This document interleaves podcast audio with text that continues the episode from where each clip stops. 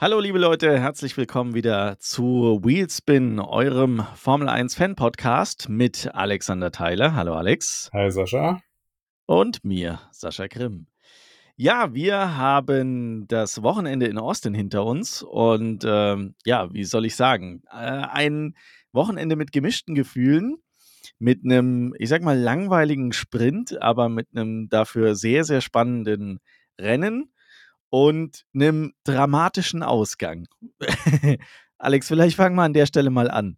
Wie hätte das, oder anders gesagt, wie sah das Podium denn nach Zieleinfahrt aus? Also, ähm, äh, als ich ins Bett gegangen bin, sah es ja auch noch so aus. Ich muss aber auch gestehen, äh, ich habe, ich weiß nicht, ob ihr das auch kennt, wenn das Rennen abends ist, dann ist man irgendwie noch so total wach, obwohl man eigentlich schlafen gehen will und dann ne, beschäftigt einen das immer noch. Also man hat irgendwie noch selber, obwohl man ja gar nicht gefahren ist, aber immer noch so gewisses Adrenalin. Deswegen bin ich eigentlich grundsätzlich kein Freund von zu späten Rennen, weil dann kann ich immer nicht einschlafen. Das habe ich jedes Mal das Problem und bei den Morgensrennen ja, oder Nachmittagsrennen ist das Problem nicht. Ich weiß nicht, wie es dir da geht.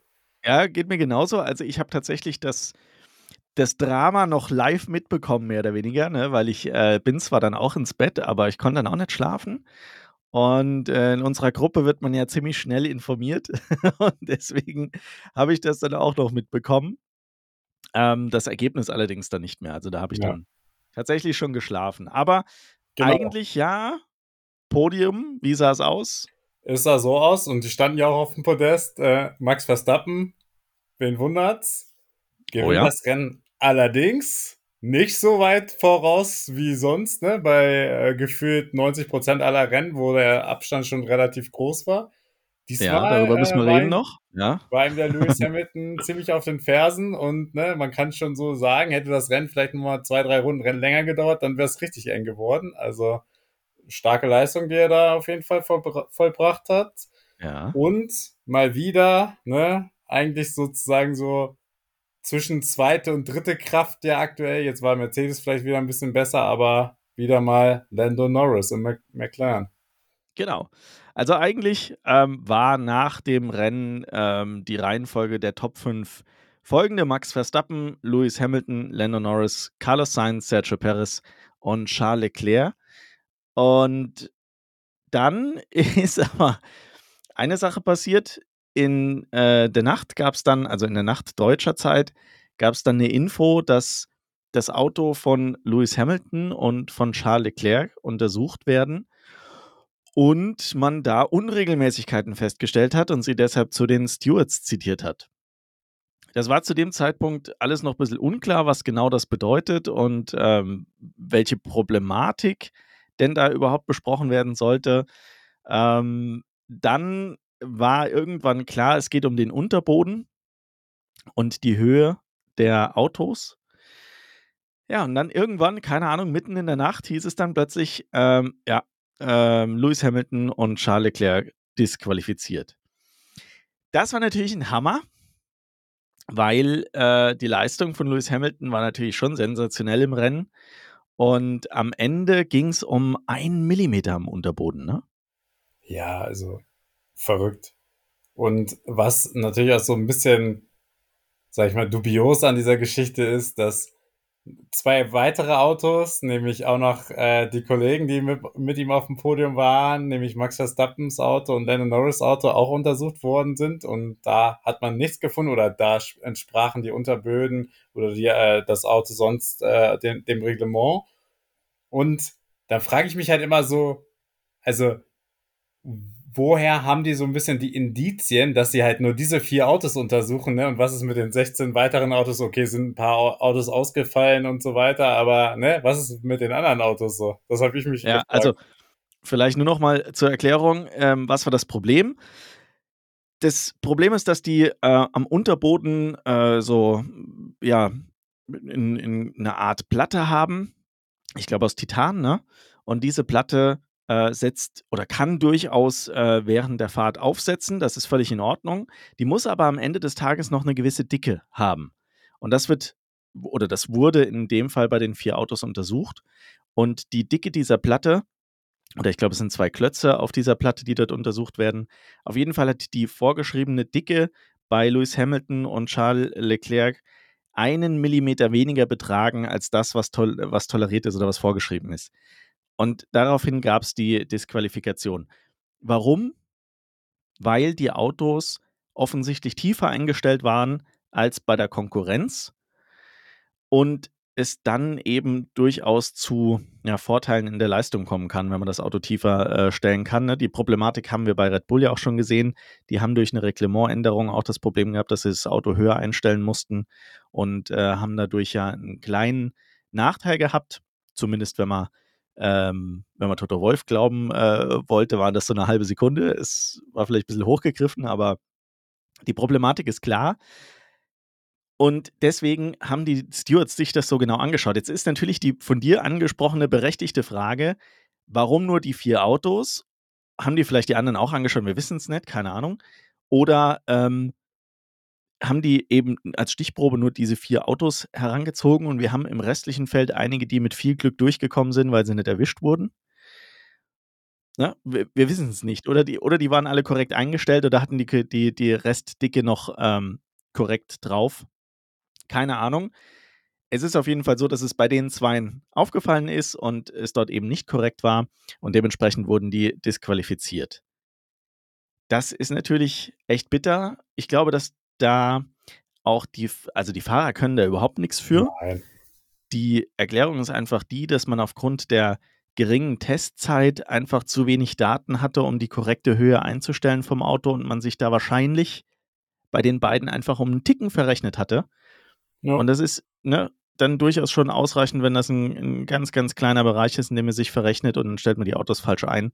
Und dann reicht es eben gerade nicht, weil wir wissen ja auch, man geht immer ans Limit und versucht das so gut wie es geht auszureizen. Aber ich habe ein schönes Bild gesehen, ich habe es auch bei uns in die Gruppe gestellt, mit einem Höhenvergleich der Autos.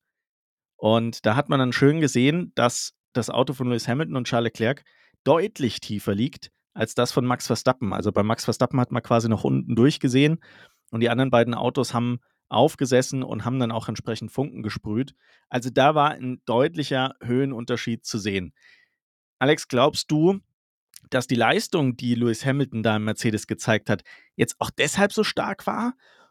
Oder ist das einfach nur Pech gewesen und ähm, das eine hat mit dem anderen eher gar nichts zu tun. Ja, also ich würde sagen, man kann ihm da wirklich nicht ne, die Leistung absprechen oder äh, sagen, dass er so stark gefahren ist, nur weil, sag ich mal, sein Unterboden ein bisschen tiefer war als von den anderen Autos. Also man muss dazu wissen, Lewis Hamilton, der liebt erstmal die Vereinigten Staaten, der liebt Amerika, dem gefällt diese Strecke besonders gut und wir wissen auch aus der Vergangenheit, dass da Mercedes äh, auch durchaus sich ganz gut äh, immer schlägt und äh, demnach, glaube ich, hat er einfach äh, diese Atmosphäre genossen, hat einfach die Strecke genossen und hat dann einfach sein bestes Rennen geliefert und Mercedes hat ja auch ähm, Updates mitgebracht, ne, generell und ich glaube, er hat auch einfach vielleicht gemerkt, dass, äh, sag ich mal, die Entwicklung in die richtige Richtung geht und äh, demnach hat er dann auch performt, weil wir wissen ja, dass Lewis Hamilton sich, sage ich mal, mit schwierigen Autos sehr schwer tut, aber wenn das Auto dann gut ist, dann kann er wirklich Bestleistung zeigen und das hat er meines Erachtens äh, auch gestern wieder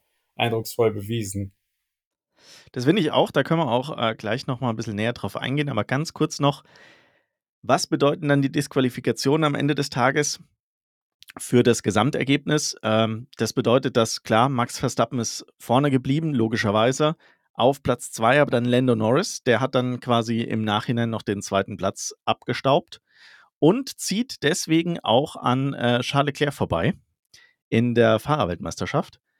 Und dahinter Carlos Sainz auf 3. Der ist natürlich jetzt um eine Podiumsfeier äh, da irgendwo ein Stück weit betrogen worden, aber mein Gott, that's, that's life, ne? Und ähm, George Russell erbt dann noch den fünften Platz von Charles Leclerc. Ja, ähm, Hamilton, mega starke Leistung gezeigt. Die, das ganze Rennen am Sonntag, das war ein Stück weit am, ähm, am Samstag im Sprint ja schon zu sehen, dass die stark sind, die Mercedes. Und ähm, dass sich aber ja, Max Verstappen dann doch so schwer tut, sage ich mal, ja, das äh, hat mich dann doch überrascht. Du, du hast es ja mehrfach mitbekommen. Ich war ein bisschen nervös. Ja. Ich habe da äh, schon recht früh, äh, recht früh gesehen, dass Max Verstappen sich da unglaublich schwer tut. Der ist einfach nicht so weggekommen, wie ich mir das erwartet hätte. Konnte auch erst am Anfang den Anschluss an Lewis Hamilton gar nicht halten nach, der, äh, nach dem Start.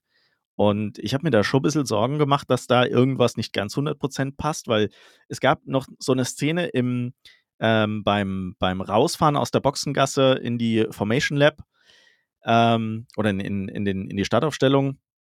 Da stand er ähm, oder fuhr er in Richtung Boxenausfahrt und dann hat das Auto wie wild geschüttelt und er hat dann mit dem Kopf geschüttelt und ich dachte schon, oh Gott, nein, jetzt äh, lass da nicht irgendwas gerade kaputt gegangen sein und er kommt gar nicht erst los. Er hatte ja sowieso schon einen, ich sage mal in Anführungszeichen, schlechten Startplatz mit Platz 6 war es, ne? Ja. Und musste sowieso von hinten ja aufholen.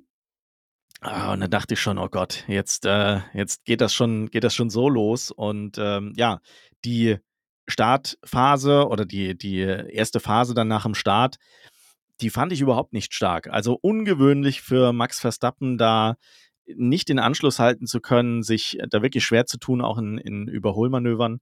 Aber nach, im Nachhinein hat er im Interview gesagt, das war schon so ein bisschen Reifenmanagement, weil er gewusst hat, er muss äh, den Reifen ein Stück weit schonen und muss schauen, dass er ihn da über die Distanz bringt. Aber wie du schon gesagt hast, am Ende bei weitem nicht so überlegen gewonnen, wie wir das sonst von ihm gewohnt sind. Und äh, ganz im Gegenteil, du hast es auch gesagt, wäre das Rennen ein paar Runden länger gegangen, dann hätten wir auf jeden Fall noch einen Fight äh, Max Verstappen gegen Lewis Hamilton gesehen. Ja, das wäre nochmal spicy geworden, aber ja, vielleicht haben wir das ja äh, diese Saison vielleicht nochmal irgendwann oder sonst äh, in der nächsten wieder.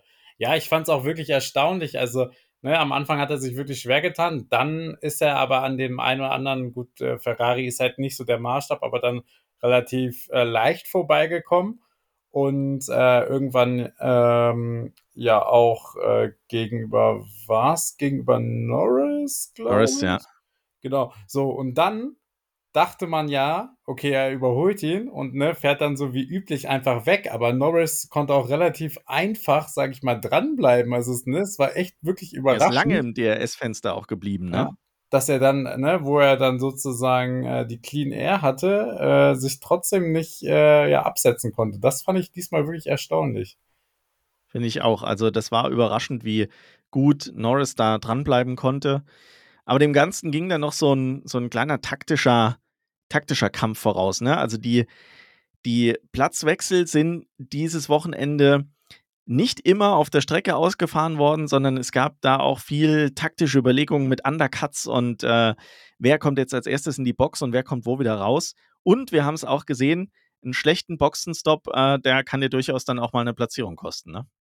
No. Aber am Ende des Tages äh, hat es Max Verstappen wieder geschafft, da durchzukommen. Es war nicht so einfach, wie man dachte und äh, Lewis Hamilton auch megamäßig unterwegs gewesen. Lando Norris, äh, Lando Norris lange, lange äh, sehr, sehr gut vorne dabei gewesen. Ich habe mal ganz, ganz kurz gedacht, er könnte vielleicht da vorne wegfahren und äh, könnte sich den ersten Sieg holen, aber es war dann relativ schnell erkennbar, dass das doch schon sehr, sehr schwierig wird. Ne? Ja, also ne, ich glaube, da braucht es einfach noch ein bisschen mehr und äh, da braucht es vielleicht wirklich noch mal noch, noch mehr Probleme bei Verstappen, dass dass das dann auch klappt. Und ne, dann braucht man natürlich auch wirklich das nötige Glück, weil da ist er einfach immer noch chancenlos. Also wenn, solange der Red Bull nicht komplett einbricht, äh, dann holt halt Verstappen alles raus und äh, fährt das Ding dann trotzdem nach Hause.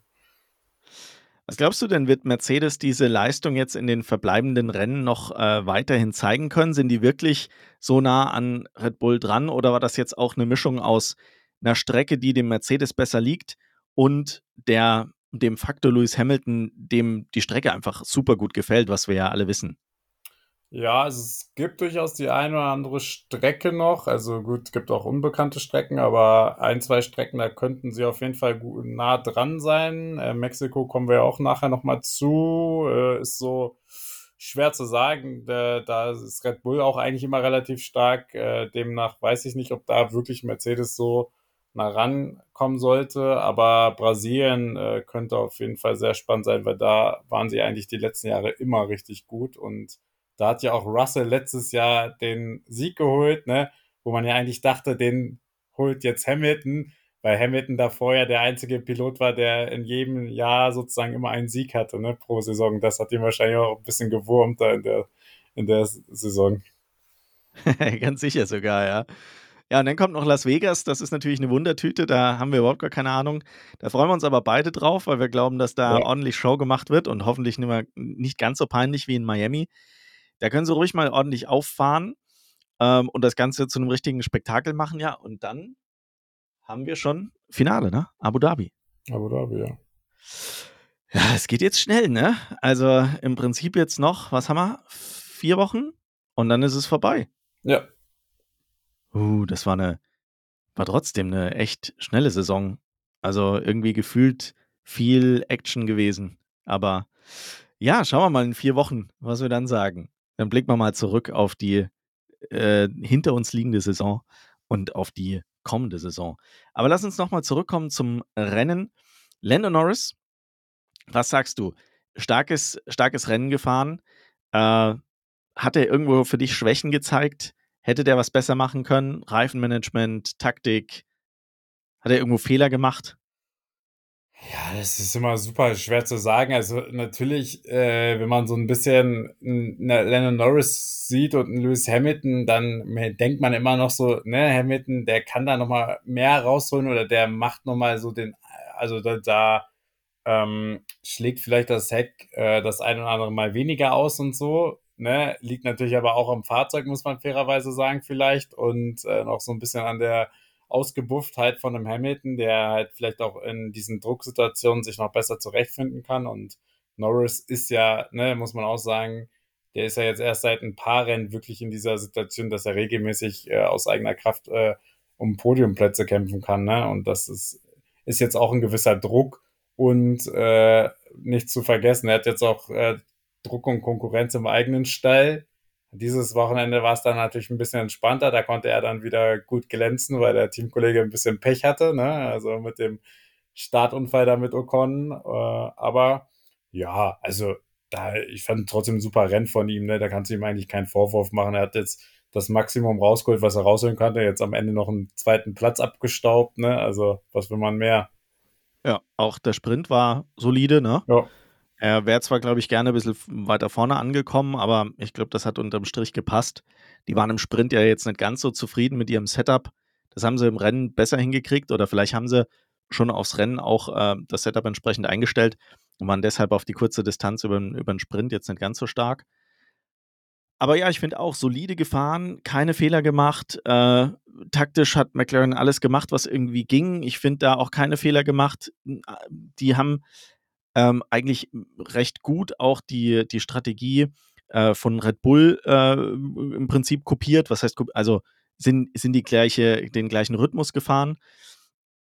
Und von daher kann man da eigentlich sagen, die haben das Maximum rausgeholt. Der zweite Platz für Lando Norris mit Sicherheit mega. Klar hätte der gerne gewonnen, jetzt gerade nachdem Oscar Piastri jetzt im, im Sprint schon mal den Sieg geholt hat, hätte der natürlich gerne im Rennen den Sieg geholt. Das wäre natürlich wahrscheinlich noch mal ein bisschen Mehrwert gewesen für Lando Norris und hätte das, das Gleichgewicht wiederhergestellt, sage ich mal. Aber äh, es sind ja noch ein paar Rennen und sie schauen ja wirklich stark aus und es scheint ja auch nicht irgendwie nur eine Strecke zu sein, auf der sie da gut performen können, sondern es zeigt sich ja jetzt bei verschiedenen Strecken, dass sie da immer gut dabei sind. Und von daher ist das doch eigentlich eine schöne Geschichte und ich hoffe und drücke die Daumen, dass Lando Norris da noch einen Sieg holt, auch wenn das heißt, dass Max Verstappen auch mal verlieren muss. Ja, das, also äh, ganz ehrlich, Gott, ne, dass ja. wir darüber ne, schon uns Gedanken machen, das ist eigentlich wirklich die Sensation der Saison, ne? weil wenn man sich anschaut, wo die in, ne, am Anfang der Saison waren, wirklich in Bahrain, ich glaube, da waren die auf den hinteren Plätzen irgendwie 17, 18 oder so, ne? Das ist unfassbar, was die für einen Leistungssprung gemacht haben. Ne? Also kein anderes Team hat so eine äh, Entwicklung hingelegt. Also es ist wirklich absoluter Wahnsinn, ne? Und dass sie dann halt Ne, auch so Teams wie äh, Ferrari deutlich, Mercedes in Teilen, Aston Martin sowieso. Äh, die haben sie jetzt ja auch punktetechnisch überholt ne, in der Konstruktionswertung. Genau. Ne, hinter sich lassen, ne, nach diesem Saisonbeginn. Also da kann man wirklich nur äh, immer wieder den Hut vorziehen. Also echt Wahnsinnsleistung. Genau so ist es. Also auch das, was du sagst. McLaren jetzt vor Aston Martin in der Konstrukteursmeisterschaft Bedeutet dann auch nochmal bisschen mehr Kohle. Und ähm, ja, es äh, ist natürlich auch ähm, so, eine, so eine Sache mit Aston Martin. Ne? Wir haben es jetzt am Wochenende wieder gesehen. Lance Stroll ist zwar in die Punkte gefahren jetzt am Sonntag, aber äh, Fernando Alonso musste aufgeben. Die Frage ja auch an der Stelle, irgendwer hat es in der Gruppe gesagt, vielleicht hat er auch aufgegeben, weil denen schon klar war, dass das mit dem Unterboden nicht passt und sie sowieso disqualifiziert werden. Wir wissen es nicht. Ich habe ehrlich gesagt gar nichts gelesen, was, weshalb ähm, Alonso da aufgegeben hat, aber der sah danach irgendwie schon recht entspannt auf, äh, aus. Ist da in Badelatschen und kurzer Hose durchs Fahrerlager durchgelatscht. Also der hat jetzt da einen entspannten Eindruck gemacht. Ne?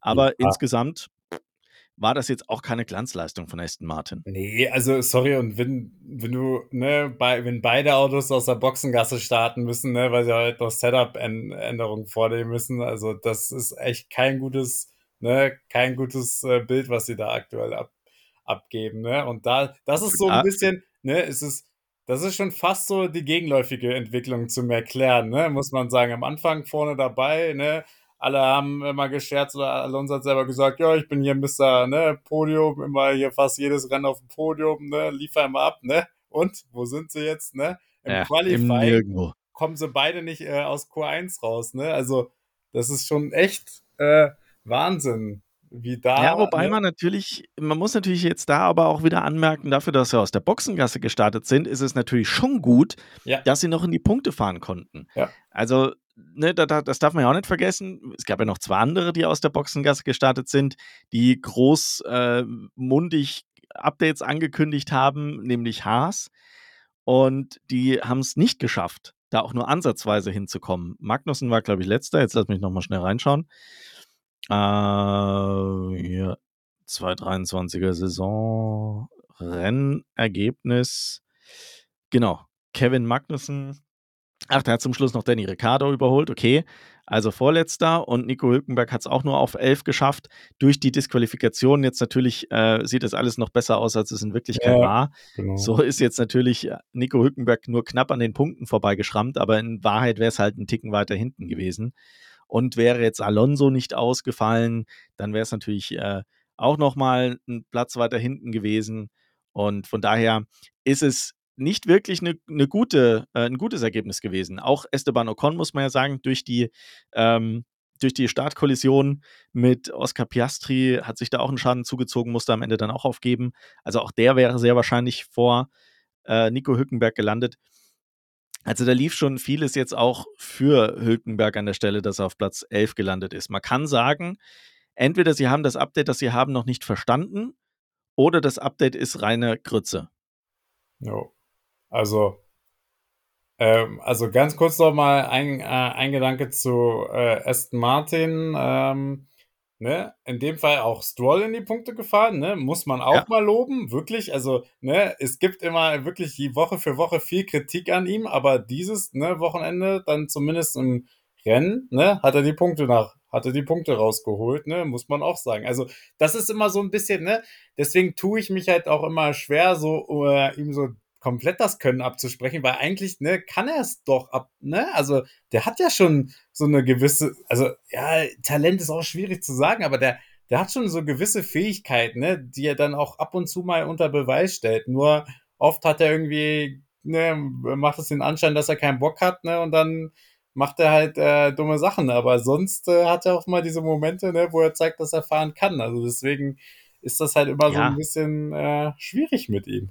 Bei aller Kritik muss man ja auch immer festhalten, dass wir wahrscheinlich nicht mal ansatzweise in der Lage wären, diese Autos so um den Kurs zu bewegen, ohne uns da wahrscheinlich total zu zerstören. Ja? Also das offensichtlich kann er ja was. Zumindest mal das Auto über die Strecke bewegen in einem halbwegs konkurrenzfähigen Zustand, ohne es jedes Mal wegzuwerfen. Das würde uns nicht gelingen, von daher hat er ja irgendwo seine Daseinsberechtigung an der Stelle. Aber ja, wie du schon sagst, es ist halt so ein Stück weit, der Eindruck, den man hat, wenn man ihm dabei so ein bisschen zuschaut, dass der eigentlich keine Lust hat, dass der lustlos ist, dass er unmotiviert ist, dass er lieber gerade was anderes machen würde.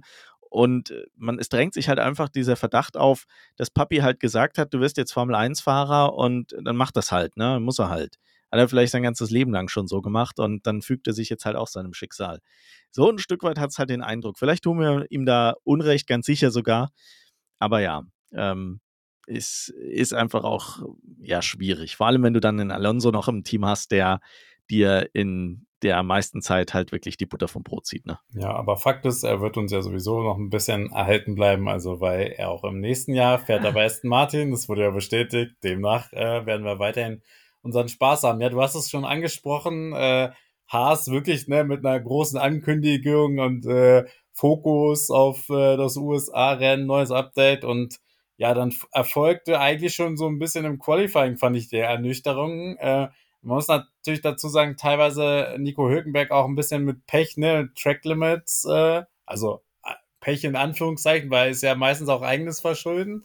Aber ja, schon da dachte, hat man irgendwie gemerkt, so, so ganz dolle ist das dieses Update doch wirklich nicht. Und äh, das Rennen ne, hat ja dann wirklich also gezeigt, dass da noch gar nichts funktioniert. Ja, vor allem Nico hat sich da auch im Sprint-Qualifying oder im Sprint-Shootout, wie es heißt, äh, hat er sich schon schwer getan. Ungewöhnlich dann auch, dass er hinter Magnussen sich qualifiziert hat und Magnussen deutlich besser, zumindest da mit dem Auto klarkam. Das Ganze hat sich dann im Qualifying für den äh, für den, äh, nee, äh, im Qualifying für den Sonntag. Im Sprint-Qualifying hat sich das Ganze dann wieder relativiert, da war es dann wieder umgekehrt. Und im Rennen muss man sagen, kam Nico Hülkenberg jetzt auch besser zurecht als Kevin Magnussen. Ich habe mich gefragt, ob der irgendwo eine Berührung hatte oder einen Schaden, weil der lag zwischenzeitlich mal wirklich ganz gut irgendwo im Mittelfeld und ist dann sukzessive durchgereicht worden nach hinten. Und ich glaube, der hat keine Einstoppstrategie gemacht. Ne? Das war Nico Hückenberg hatte eine Einstopper, einen Einstopper, oder? Hat er nochmal gestoppt zum Schluss? Ich glaube nicht. Ja, ich glaube es nämlich auch nicht. Der ist nämlich dafür, dass er einen Einstopper gemacht hat, dann doch relativ gut weggekommen am Ende des Tages, ne? Weil alle anderen, die das probiert haben, haben dann gemerkt, dass das keine so gute Idee war. ja, da kommen wir ja gleich auch noch zu. Also müssen wir ja wahrscheinlich drüber reden. Ja. Welches Team dann wieder noch eine glorreiche Strategie gefahren hat. ja, aber um, um das Thema Haas da abzuschließen. Ich bin mal gespannt, was sie in Mexiko jetzt zeigen können, weil vielleicht war es ja wirklich so, dass dem Sprint geschuldet einfach die Zeit gefehlt hat, das Update zu verstehen und das Auto entsprechend einzustellen, das richtige Setup zu finden. Ich würde es mir wünschen, dass Haas da nochmal was findet, um die letzten Rennen noch äh, etwas besser unterwegs zu sein und vielleicht auch einen, einen besseren Start in 2024 zu haben. Über einen müssen wir jetzt noch reden, der eine Überraschung war, nämlich Logan Sargent. Der hat nämlich seinen ersten Punkt geholt. Und damit äh, ist er der erste Amerikaner, der einen Punkt geholt hat. Bin mir jetzt nicht 100% sicher. Auf jeden Fall der erste seit langer Zeit. Seit langer das Zeit. kann man schon mal festhalten. Hat nicht damals ein Scott Speed oder so, hat der nicht Punkte geholt? Das äh, kann gut sein kann sein, dass das einfach nur der erste Amerikaner seit langer, langer Zeit ist, der einen Punkt geholt hat. Und ja, jetzt äh, muss man sagen, der ist auch eigentlich ganz solide gefahren, hat sich auch ausnahmsweise mal keine großen Fehler geleistet. Meinst du, der ist jetzt da angekommen und fügt sich jetzt da so langsam ins Team besser ein und kriegt's, kriegt's hin? Oder ist das jetzt einfach nur viel Glück gewesen, auch aufgrund der Disqualifikationen und Ausfälle? Ja, also, ne, also, dass er seinen Punkt geholt hat, ne, auf, mit zwei Disqualifikationen. Also gut, so ist halt der Sport, aber natürlich, also, ich glaube, er hätte es auch persönlich lieber aus eigener Kraft geschafft. Nichtsdestotrotz, das steht jetzt auf dem Papier und äh, ja, also ich glaube, da müssen wir jetzt erstmal noch die nächsten Rennen abwarten, um wirklich zu äh, sehen, äh, ob er ähm, ob er konstant äh, dabei ist und konstant äh, ja, sich bessern konnte. Aber hier, jetzt habe ich es auch gefunden. Seit Michael Andretti, äh, Michael Andretti, sorry. 1993. 90, genau. Ja. Also seit 30 Jahren das erste Mal wieder einen ja. Punkt geholt äh, für die Amerikaner. Ja, also muss man ihm ja auch zugute halten, dass er ja. das auf seiner Habenseite stehen hat. Und äh, ja, schauen wir mal, wie er jetzt die letzten Rennen dann noch macht. Und äh, für 2024 ist er auf jeden Fall gesetzt. Da wird er nochmal zeigen können, was er kann. Und wenn er es dann nicht hinkriegt, ich glaube, dann ist die, das Thema Formel 1 für ihn dann auch beendet an der Stelle. Ja, was haben wir noch auf dem Zettel? Ähm, hm, hm, hm, lass mich mal gucken. Ähm, ja, lass uns noch mal über über Max Verstappen reden, oder? Von Platz 6 gestartet und, äh, ich habe es vorhin schon angedeutet, ich habe mir echt Sorgen gemacht am Anfang, aber dann, ähm, hat er sich sukzessive durchgekämpft. Aber einfach oder leicht war's diesmal für ihn nicht.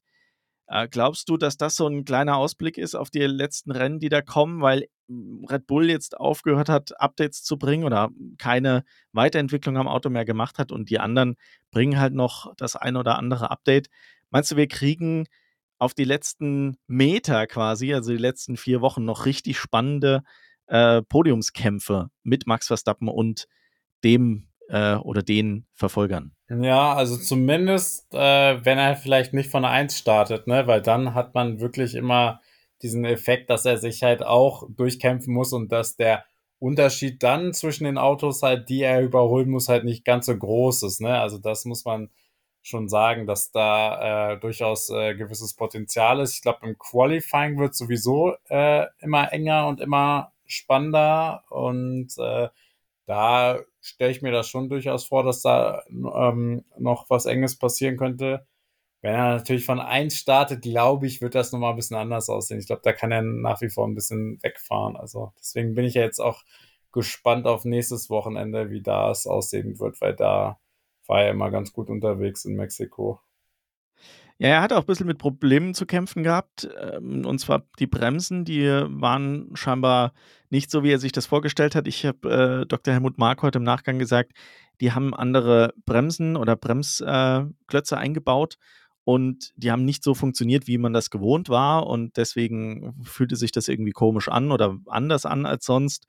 Und das hat ihn ziemlich gestresst, muss man sagen. Also den Ja, Eindruck hatten genau. wir zumindest, ne? Er war not amused über äh, die Kommunikation während des Bremsens.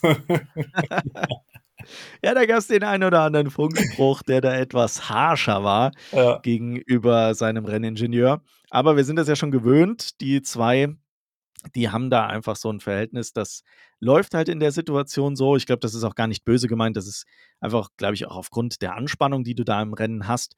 Und ich habe auch mal ein Interview gesehen, äh, mit, äh, Jean-Pierre Lambiase, wo er gesagt hat: „Ja, das ist 'ne der normale Ton zwischen uns. Das hat überhaupt nichts. das ist nix auf emotionaler Ebene, sondern das ist halt einfach für sie effiziente Kommunikation und danach gehen sie quasi miteinander ein Bier trinken und alles ist gut.“ Also, das klingt am Funk alles viel, viel schlimmer, als es denn in Wirklichkeit ist. Ja, und Und, äh, ja. und natürlich kommt das natürlich nochmal anders rüber, wenn halt, ne, 'n gewisser Druck auch auf Verstappen da ist, ne? Wenn das halt ein bisschen enger ist als sonst, ne? Ist doch logisch, dass das dann 'n anderes Anzeichen, äh, macht, als wenn er jetzt irgendwie 20 Sekunden, äh, Vorsprung hat, ne? Und dann mal so eine Ansage kommt wie: „Du sollst nicht die schnellste Runde fahren“ und er sagt so: „Ist mir scheißegal“, so nach dem Motto, ne? Aber Jetzt, ne, ist das natürlich kommt das natürlich anders rüber, wenn es halt wirklich einen gewissen Druck geht und wenn man merkt, okay, der Red Bull ist in dem Rennen vielleicht doch nicht so ganz überlegen. Ja, im Vorfeld hat Max Verstappen noch gesagt, er findet es ganz cool. Das macht, äh, Spaß, wenn er da nicht auf, äh, dem auf der Pole steht und nicht von vorne, äh, alles weg kontrollieren kann. Ich glaube, im Rennen wäre ihm das am Ende lieber gewesen, weil er hat sich da schon wirklich schwer getan und, äh, das kam dann alles so ein Stück weit zusammen.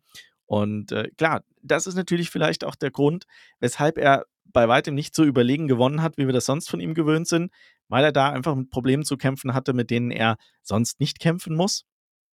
Aber trotz allem hat er das gut gemanagt, äh, hat keine Fehler gemacht. Klar, ab und zu mal so ein Verbremser, das ist gerade auch unter den Voraussetzungen natürlich, äh, klar, aber ja, am Ende des Tages hat es gereicht, um den Sieg zu holen in Sprint und im Rennen. Also wieder ein fast perfektes Wochenende, ne? Jo. Ein Wort noch zu Lewis Hamilton beziehungsweise zu Mercedes. Es gab nach der Disqualifikation jetzt auch viel Diskussion, ob man da jetzt von Betrug sprechen kann, was da Mercedes gemacht hat. Wie siehst du das? Was Ja, ist da also deine Meinung? da stimmt, das wollte ich vorhin sowieso schon erwähnen, äh, generell. Also, man kann halt den ich finde, bei sowas kann man halt den Teams keinen Vorsatz unterstellen, weil das ja wirklich so Millimeterentscheidungen sind und gerade bei einem Sprintwochenende steht man ja noch mal anders unter Druck, hat weniger Daten und so, ne? Und dann, wie gesagt, da kann ja auch ein Ingenieur einfach einen Fehler gemacht haben und hat sich einfach, ne, verkalkuliert und dann passiert das halt mal so und dann ne, merken, merken die das nicht rechtzeitig und äh, dann äh, passiert das halt und äh, ja, am Ende hat man hat man halt. Also es ist ja nichts, wo sie sozusagen wissentlich, äh, keine Ahnung, sie sind mit einem anderen Sprit gefahren, haben einen anderen Flügel verwendet oder sonst was. Ne? Das ist ja wirklich so minima, minimaler Unterschied im Unterboden. Also deswegen finde ich auch immer diese Internet-Heinis, ne, die meinen, sie haben da Ahnung und äh, wittern überall den Betrug, egal ob es Red Bull ist, ob es Mercedes ist, ob es Ferrari ist, ne. Also da kann ich halt nur drüber lachen, weil das ist halt so, ne, das passiert halt im Sport, ne, haben sich einfach mal verkalkuliert. Kommt ja wirklich nicht so oft vor, muss man auch sagen, ne? Also, Stimmt. die sind echt schon alle mal gut unterwegs, die Teams, aber ja, ab und zu passiert es dann doch. Also, ich bin ja eher Ja, relativ bin- entspannt, oder? Wie siehst du das? Bin ich ganz deiner Meinung, muss ich auch sagen. Also jeder, der jetzt mit der Betrugskeule um die Ecke kommt, der hat, glaube ich, einfach nichts verstanden. Das äh, ist einfach über, also zu überzogen, da jetzt äh, Mercedes äh, Vorsatz und, und Betrug zu unterstellen. Ich glaube auch, das ist wirklich ein, ein reiner Rechenfehler gewesen. Da hat man das Auto einfach ans Maximum eingestellt, weil man wusste, das bringt einfach mehr Leistung und hat halt diesen Millimeter zu viel oder zu wenig Bodenfreiheit äh, da eingestellt und dann, klar, kann sowas passieren. Das ist nur menschlich und ich habe es vorhin ja eingangs auch gesagt, vielleicht auch einfach diesem Sprintformat äh, und der ein, nur der einen Trainingssession ähm, äh, zu verdanken, dass wir, dass wir solche Fehler haben. Macht es aber natürlich auf der anderen Seite auch wieder spannend. Ne, das ist ja auch so ein Stück weit so, so ein bisschen der Vorteil des Sprints, dass man so wenig Zeit hat, um zu testen. Das ist Fluch und Segen zugleich. Ne? Auf der einen Seite ist es natürlich der, der Fluch, dass du dann dein Auto nicht vernünftig einstellen kannst. Auf der anderen Seite ist es natürlich der Segen für uns Zuschauer, weil dann mal ein bisschen was passiert, was eben ja ungewöhnlich ist. Aber wie gesagt, deswegen jetzt von Betrug bei Mercedes zu sprechen, das äh, halte ich auch für Quatsch. Ja. Genau. Ja, äh, jetzt äh, wollte ich noch eine Sache äh, sagen, das ist mir jetzt gerade entfallen. Warte, ach so, ja, genau. Äh, jetzt weiß ich es wieder. Äh, über einen müssen wir noch reden, der in Austin jetzt sein quasi Comeback gegeben hat, nämlich über Daniel Ricciardo. Der ist wieder fit und sitzt wieder im Auto. Und ähm, wie beurteilst du denn jetzt seine Leistung, nachdem er jetzt wieder zurück ist? Kann der mit einem Liam Lawson jetzt, ich sag mal in Anführungszeichen, mithalten und ähm, den Yuki Tsunoda da in die Schranken weisen oder wie hast du das am Wochenende jetzt erlebt? Ja, also zwischendurch hatte man das Gefühl, ne, dass er gut dabei ist und dass er da wirklich auf Augenhöhe äh, operiert und teilweise war er ja im Rennen auch ähm, vor ihm unterwegs. Allerdings, dann ist er ja irgendwie relativ stark zurückgefallen und ja, du hast es, glaube ich, vorhin erwähnt, am Ende war er auf dem letzten Platz, ne, also auf dem letzten gewerteten Platz. Ja. Und das macht natürlich keinen Eindruck. Ich finde aber, man muss halt, also es ist halt immer super, ne, einfach von außen so drauf zu kloppen. Ich meine, der Mann ist jetzt mehrere Wochen nicht gefahren und hat ja wirklich eine starke Verletzung gehabt, ne? Und wir wissen halt auch, ne, du kriegst nur die Praxis, wenn du halt wirklich äh, in der Praxis fährst und nicht im Simulator. Deswegen würde ich ihm da halt auch noch mal die letzten Rennen jetzt Zeit geben. Und äh, klar, wenn er jetzt in den nächsten Rennen auch nicht performt, dann muss man ganz klar sagen, als Alpha Tauri Red Bull, ja, da haben wir eigentlich äh, sozusagen in Anführungszeichen Mist gebaut, weil jetzt haben wir eigentlich den vermeintlich stärksten Fahrer auf der Reservebank ne, und können ihn nicht einsetzen. Und äh, ja, haben eigentlich Ricardo so ein bisschen Commitment gegeben Richtung 25, aber sollten das vielleicht nochmal überdenken. Also schauen wir, also aus meiner Sicht muss man halt jetzt wirklich nochmal die anderen Rennen abwarten und schauen, ob sich der, sage ich mal, der Abwärtstrend, den Ricardo in den letzten Jahren hatte, ob der sich durchzieht oder ob der jetzt, sage ich nochmal, äh, ja, seine, seinen letzten Strohhalm greifen kann. Genau, man muss ja auch, ähm, um das mal Revue passieren zu lassen, man muss ja auch sagen, den Sprint hat er ja, ich sag mal, gewonnen gegenüber Yuki Tsunoda, ne? Da ist er auf 12 gekommen, Yuki Tsunoda nur auf 14. Also da hat er ja gezeigt, dass er besser unterwegs ist als Yuki Tsunoda. Beim Rennen hat man die zwei auf eine verschiedene, äh, auf eine unterschiedliche Strategie gesetzt und hat es bei Daniel Ricciardo mit einem Einstopper probiert. Und wir wissen von allen, die das probiert haben, dass das nicht besonders gut gelaufen ist. Und bei Ricciardo war es halt einfach katastrophal schlecht. Und der hatte am Ende überhaupt gar keine Chance mehr, gegen irgendwen zu kämpfen. Der wurde da einfach sauber durchgereicht. Das heißt, ich sag mal, man kann es schwer einordnen momentan noch.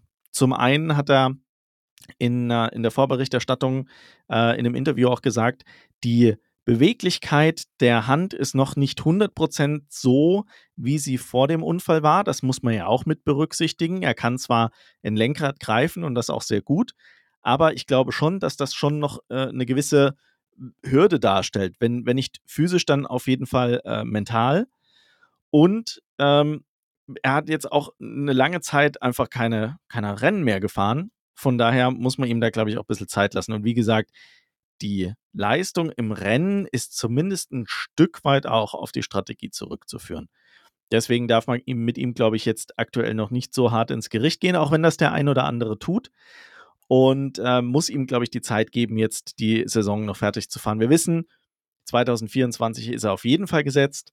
Also das heißt, nächstes Jahr kann er nochmal zeigen, was er kann. Und dann wird sich schon zeigen, ob er in der Lage ist, Yuki Tsunoda da in die Schranken zu weisen und eventuell 2025 dann das Red Bull Cockpit von Sergio Perez zu erben. Ja, ähm, Sergio Perez ist, glaube ich, auch ein gutes Stichwort. Über den können wir vielleicht noch kurz reden. Der hat am Sonntag eine, ich sag mal, okay Leistung gebracht. Äh, er konnte am Ende des Tages auch durch die Disqualifikation profitieren, das ist natürlich auch klar, ist dann auf Platz 4 gelandet, hat natürlich stark davon profitiert, dass Lewis Hamilton, also ausgerechnet Lewis Hamilton disqualifiziert wurde. Dadurch hat er die, den zweiten Platz in der Fahrerweltmeisterschaft jetzt erstmal gehalten. Aber es ist natürlich so, der Vorsprung schmilzt und der Druck ist groß. Und wir wissen, angeblich soll er in Mexiko ja irgendwas verkünden wollen. Das hat man jetzt am Wochenende auch wieder gesagt und äh, es soll es angeblich eine Pressekonferenz geben. Ja, ich bin mal gespannt, was es da zu verkünden gibt. Ähm, eine, einen längerfristigen Vertrag bei Red Bull wird es wahrscheinlich nicht sein.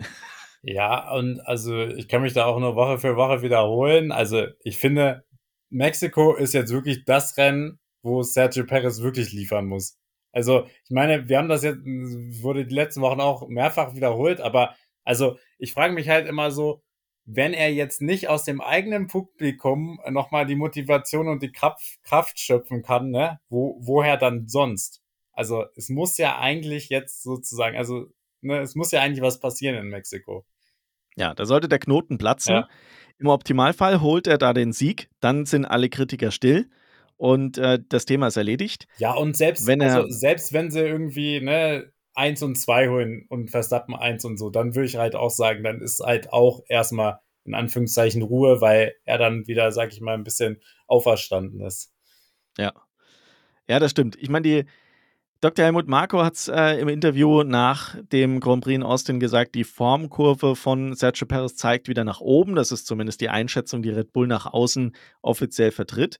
Und wenn er jetzt in Mexiko performt, dann bin ich mir auch sicher, dass man da einen Haken dran macht und sagt, ja, okay, 2024 ist der auf jeden Fall gesetzt, weil wir wissen auch, was sind die Alternativen. Na, ne? wir wissen nicht 100 Prozent, ob es jemanden gibt, der da konstanter oder besser unterwegs ist als Perez, auch wenn wir Nico Hülkenberg gerne im Auto sehen würden. Aber das wird nicht passieren, der hat den gültigen Vertrag bei Haas. Ja. Immer noch. Ich finde es, ich finde es übrigens äh, sehr charmant, wie wir ein Thema schön umschifft haben, obwohl wir es einmal kurz fast angesprochen haben. Ja, das ich stimmt. finde, wir müssen das Thema heute auch nicht breit treten. Ich glaube, wir werden da in den nächsten Wochen immer noch äh, viel zu sprechen haben und in, dieses Team beschäftigt uns sowieso jedes Mal. Ja. Und jedes Mal. Ich weiß ja, dass es dir weh tut. Ja, ja, und, und ist es auch. Und deshalb Ordnung. will ich da gar nicht ja. so drauf rumreiten. Aber ich meine, Ferrari hat jetzt auch wieder nicht gerade eine super tolle Leistung gezeigt. Das muss man sagen. Ja, und es ist halt, wie äh, einige Leute auch schon gesagt haben, es ist halt schon sehr skurril, dass man den in Anführungszeichen vermeintlich besseren Fahrer, der ja auch, sag ich mal, in Qualifyings und so weiter wieder besser performt hat, dann auf die schlechtere Strategie setzt, ne?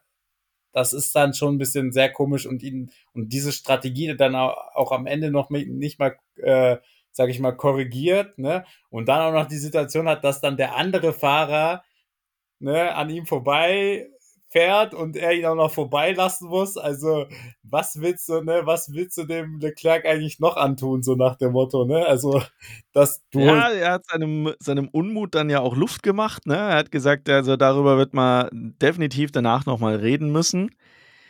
Ähm, ich äh, bin gespannt, ob da jemals irgendwas nach außen dringt, dass man das getan hat und was das Ergebnis war. Aber es ist schon verrückt. Ich meine, mit Hamilton hat man das ja auch probiert, ne? Also den hat man ja auch, äh, zumindest sah das so aus, als ob man ihn lange Zeit versucht hat, auf einem Einstopper zu lassen. Aber da hat man dann rechtzeitig erkannt, dass das keine gute Idee ist. Bei Ferrari eben nicht. Also, ja, da hat man es Leclerc wirklich schwer gemacht. Das muss man, das muss man ohne Zweifel sagen. Aber ja, ich glaube, das ist eine Saison, die man als Ferrari-Fan äh, einfach abschreiben muss und darauf hoffen, dass das irgendwann mal besser wird. Ähm, und wenn es erst in 20 Jahren ist, ne? Da ist man als Ferrari-Fan ja wirklich Leiden gewöhnt, ja. So ist das. Also Deswegen heißt es ja leidenschaftlicher Fan. Ne? Genau. Deswegen sind sie alle so leidenschaftlich, die Tifosis. Ja. ja, genau. Ja, genau. Also damit ähm, wollen wir gar nicht so tief uns mit, mit Ferrari beschäftigen. Hast du sonst noch irgendwas auf dem Zettel, was wir jetzt äh, bisher noch nicht angesprochen hatten? Ich glaube. Gab es noch einen Fahrer, der dir besonders positiv aufgefallen ist oder auch besonders negativ? Nee, also sonst, also okay. dadurch, dass halt vorne auch relativ viel Action war, hat man hinten auch gar nicht mehr so ja, viel gesehen, gesehen, fand ich, ne? Also man. Ja, wenn, wir, wenn wir da als Beispiel mal einen Bottas nehmen, ne? Unser, unser Lieblings nicht gezeigter Fahrer, den siehst du quasi nie. Also jetzt auch nicht, aber ja. Oh mein Gott. Nee, also ich habe sonst auch nichts mehr. Dann würde ich nämlich sagen, lass uns doch mal zum Quiz kommen. Denn, du hast es schon gesagt, nächstes Wochenende oder jetzt schon das kommende Wochenende sind wir in Mexiko. Und äh, dazu habe ich wieder meine klassischen, meinen klassischen Fragenkatalog für dich vorbereitet. Der beginnt mit: Wie lange ist denn die Strecke in Mexiko? Ähm, also USA-Strecke ist, ich glaube, die war also ist länger. Mexiko ist wieder eine kürzere. Ja. Das stimmt. Ich sag mal 4,5 Kilometer. Verdammt nah dran ist, lasse ich mal gelten. Hoppla, jetzt habe ich meinen. Oh nein, ich habe meinen Korrekt-Button gelöscht. Sorry, gibt es kein Korrekt. Muss ich äh, nach der Aufzeichnung reparieren. Das tut mir leid. Aber korrekt. es sind, also sind 4,304 Kilometer. Deswegen die Strecke auch äh, etwas schneller als in Austin. Wer holte denn hier die meisten Siege? Und mit hier meine ich ganz generell den äh, großen Preis von Mexiko, egal auf welcher Strecke der gefahren wurde. Das ist jetzt eine Fangfrage. Nee, damit wollte ich dich nicht verwirren. So, weil äh, ich weiß halt, dass ähm, in der jüngeren Vergangenheit, äh, ich habe es vorhin schon angedeutet, äh, Red Bull da immer sehr stark war und dem, demnach würde ich sogar Verstappen sagen, weil diese Strecke halt noch gar nicht so lange im. Also, ich glaube, es gab mal früher was, aber dann gab es eine Pause und dann sind die, glaube ich, erst relativ spät erst wieder in den Kalender gekommen, ne? Ja, also, äh, um das mal aufzuklären, äh, es wurden zwischen 63 und 70, 86 und 92 und 2005 und 2019 insgesamt 20 äh, Rennen dort gefahren. Ja, okay. Das heißt, du hast immer wieder recht große Pausen dazwischen von 71 bis 85, von 93 bis 2004 und ja, okay, wegen äh, Corona dann der 2020er Grand Prix, der nicht gefahren wurde. Aber ja, da äh, hast du recht. Also es gab immer wieder größere Lücken dazwischen. Ähm, aber trotzdem, du bist auf einem guten Weg. Ja, also Wer hat die meisten Siege geholt. Verstappen, habe ich doch schon gesagt. Also genau. Ah, sorry. Äh, das, ja. ist, das ging, ging an mir vorbei. das ist korrekt. Verstappen mit vier Siegen äh, hat hier die Nase vorn. Wer holte denn die meisten Poles? Und hier nochmal der Hinweis: Es geht um den großen Preis von Mexiko, unabhängig davon, auf welcher Strecke er gefahren wurde. Ja, aber das Problem ist aus den alten Rennen, da habe ich, hab ich ja gar keine Ahnung. Also, Und ich kann dir ja schon mal verraten, das ist jemand Historisches. Ja, genau, also dann ist es kein aktueller. Ähm Nein.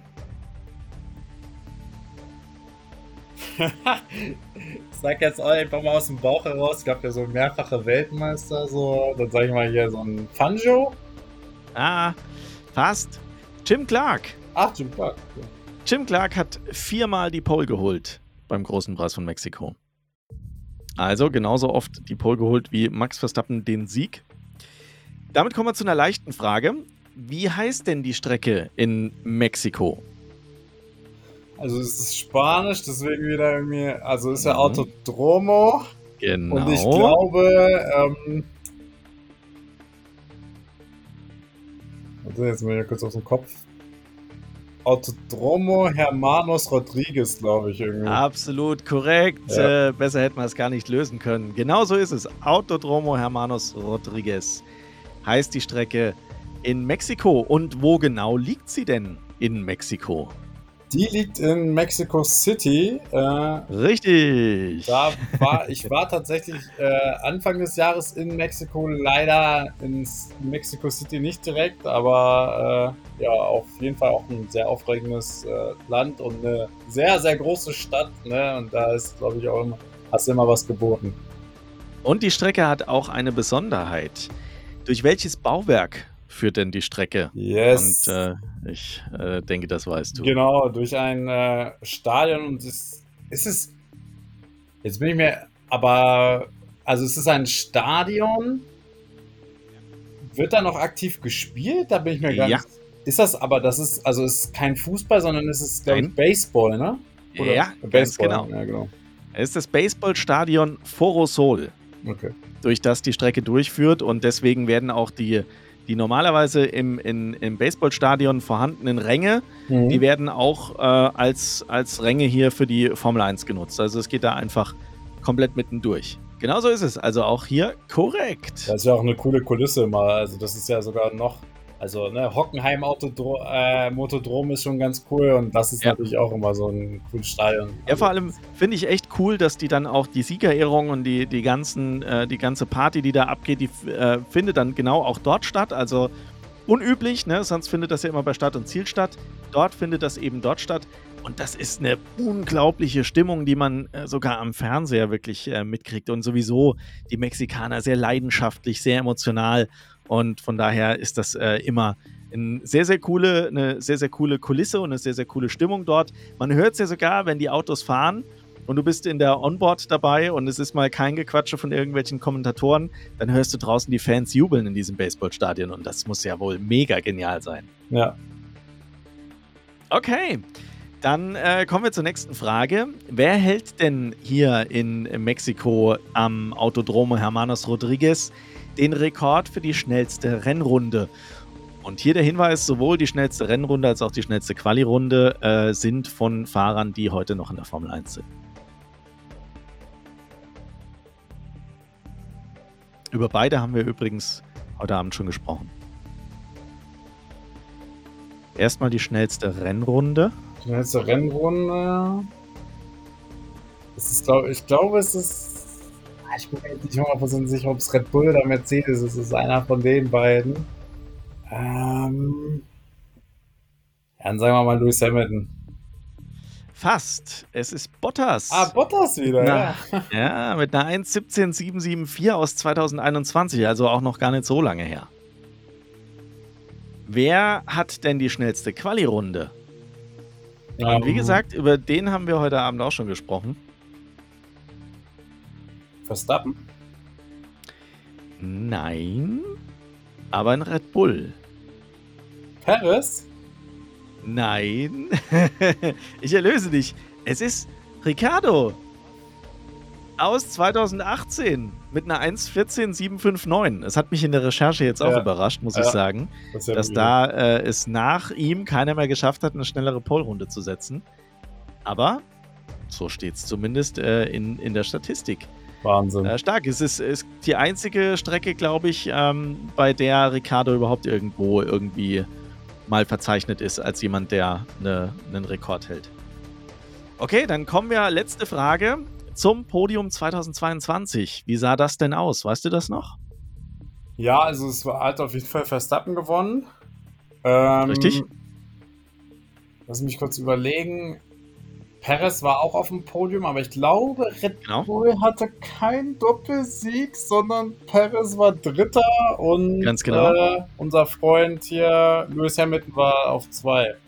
Jawohl, genau so ist es. Verstappen auf Pole, äh, auf Pole sage ich, Verstappen auf 1, Hamilton auf 2 und Perez auf 3. Und jetzt habe ich es ja schon verraten. Ja. Verstappen hatte da auch die Pole. Perfekt. Das, äh, das war ein freudscher Versprecher. Ja, damit bleibt äh, uns äh, eigentlich nur noch der Tipp für Sonntag. Was glaubst du denn? Und- Oder nee, nee, nee, nee, nee, wir müssen noch mal, bevor ich tippe, will ich natürlich wissen, wie wird das Wetter? Ah, genau, du hast recht. Warte mal, ich mache mal hier die äh, Quizmusik nochmal aus. Genau, das Wetter. Dann lass uns doch mal aufs Wetter schauen in Mexico City für das kommende Wochenende. Und ähm, ja, schaut gut aus. Ähm, Freitag, Samstag, Sonntag. Ähm, sehr angenehmes Wetter zwischen 23 und 25 Grad. Äh, leicht bewölkt, äh, Sonne-Wolken-Mix und die Regenwahrscheinlichkeit ist absolut gering. Also liegt dabei maximal äh, ja, 3, 4, 5 Prozent. Also wir können davon ausgehen, dass wir ein ähnlich trockenes Rennen kriegen werden wie in Austin. Also, was ist dein Tipp? Ähm, Moderate Temperaturen, trocken. genau, jetzt haben wir, jetzt haben wir wieder ein normales Wochenende, also tipp mal Qualifying und Rennen, ne? Genau. Qualifying Verstappen 1, ähm, Hamilton 2, Norris 3. Ja. Was sagst du? Ich sag Verstappen, Norris, Hamilton. Ja, fast gleich. Ähm, Rennen Verstappen, Hamilton. Ah, und ich sag mal Perez. Okay, ich äh, bin leider nicht so optimistisch, was Perez angeht. Ich sag äh, Verstappen, Hamilton, Norris. Ich glaube, dass Hamilton den Norris kriegt und äh, ja, dann den, den äh, zweiten Platz da einfährt. Ich äh, fürchte leider, Perez wird ganz knapp am Podium vorbeifahren auf Platz 4. Das ist mein Tipp. Ich hoffe, es ist nicht so. ich hoffe, Perez kommt weiter vorne an. Ich drücke ihm wirklich die Daumen, wir aber ja, man muss ja realistisch bleiben, ne, in seinen Tipps. Ja, schauen wir uns noch die Übertragungszeiten an. Moment, muss ich jetzt schnell suchen, habe ich äh, sträflicherweise nicht Es vorbereitet. wird auf jeden Fall wieder ähnlich äh, wie beim letzten Mal so gefühlt. Ich glaube, Rennen ist, glaube ich, auch Ja. wieder 21 Uhr. Das wird wieder, ach, da kommt man Genau. wieder Sonntagabend nicht ins Bett oder kann nicht einschlafen. Richtig. Also erstes freies Training am Freitag um 20.30 Uhr. Alles natürlich wieder unserer Zeit. Samstag das zweite freie Training dann um 0 Uhr. Und das dritte freie Training um 19.30 Uhr. Und das Qualifying beginnt dann um 23 Uhr. Und das Rennen am Sonntag dann Start, du hast es schon gesagt, 21 Uhr. Also wieder ein ähnlich spätes äh, Rennen wie hier in, in Austin. Ähm, aber ja, mein Gott, jetzt sind wir ja in Übung. Das kriegt man jetzt das zweite Wochenende auch noch irgendwie hin. Denkt man sich jedes Mal, dann ist man doch wieder wach. Ja, das stimmt. ja, aber ich glaube, dass äh, Mexiko wirklich schön wird, weil, äh, ich habe es ja schon gesagt, viel Emotionen da drin sind. Und ich bin wirklich sehr gespannt, ob die Ankündigung von Sergio Perez tatsächlich äh, stattfindet oder ob das ein ähnlicher Fehlschuss wird oder ja, eine, eine, ein Rohrkrepierer wie äh, das Thema von Sebastian Vettel in Japan. Ne? Also ich bin da jetzt sehr zurückhaltend, Ja. was äh, den, den Gehalt die, in dieser Ankündigung angeht oder ob sie sie überhaupt am Ende des Tages geben wird oder ob das alles nur so ein Internetquatsch ist. Ähm, wobei es die diversen Medien und auch ähm, die ähm, mehr oder weniger seriösen äh, aufgreifen und äh, das auch verbreiten. Also es muss irgendwo zumindest ein Stück Wahrheit dran sein. Ob man dann schon offiziell irgendwas rausgeschickt hat an Einladung, keine Ahnung. Aber es wird auf jeden Fall davon gesprochen, dass es da irgendwas geben wird. Also ich bin sehr gespannt, was das dann sein wird. Lassen wir uns überraschen. Ja. Eine Sache gibt es noch, die muss ich noch nachholen. Äh, sträflicherweise habe ich die im letzten Podcast äh, verpasst. Wir haben nämlich mit äh, Patrick und Flo in äh, dem vorletzten Podcast äh, ein bisschen einen Quatsch erzählt und das möchte ich jetzt hier kurz gerade rücken. Wir haben nämlich die ähm, Summe, die Andretti aufbringen musste, um diese ganze Vier-Prozedur durchzustehen, die äh, haben wir, da haben wir völligen Quatsch erzählt. Ne? Wir haben da, äh, kamen da insgesamt auf äh, mehrere hundert Millionen Euro und das ist natürlich Quatsch. Insgesamt waren es, um die vier-Prozedur zu durchlaufen, gerade mal 300.000 Euro, die da auf den Tisch gelegt werden mussten. Ne? 20.000 Euro, um den ersten Schritt zu gehen und 280.000 Euro nochmal, um den zweiten Schritt zu gehen. Und dann, was äh, uns, glaube ich, einfach ein bisschen verwirrt hat, waren diese 200 Millionen Euro, die man dann im Zuge äh, des Antrittsgelds auf den Tisch legen muss, wenn man als neues Team da in die Formel 1 reinkommen möchte. Aber mal schauen, es schaut scheinbar ganz gut aus für Andretti. Die Teams sind zwar nicht besonders begeistert, dass er da mitfahren möchte, aber ja, es spricht vieles dafür, dass das äh, durchaus klappen könnte mit seiner Bewerbung. Jetzt ist als nächstes die FOM an der Reihe. Die muss jetzt beurteilen, was äh, an Marketingmaßnahmen ähm, die die Firma dann auch äh, oder die, das Team dann auch mitbringt, welche Sponsoren sie mitbringen, wie viel Bandenwerbung sie generieren, wenn sie ähm, als neues Team damit in die Formel 1 kommen. Und das wird am Ende ausschlaggebend dafür sein, ob man ihnen den Zuschlag gibt, dass sie äh, ein weiteres Team stellen dürfen. Aber ich gehe stark davon aus, dass das realistisch ist, dass das passieren wird, auch wenn sich die Teams da äh, dagegen sträuben. Am Ende des Tages haben sie da wenig bis gar kein Mitspracherecht.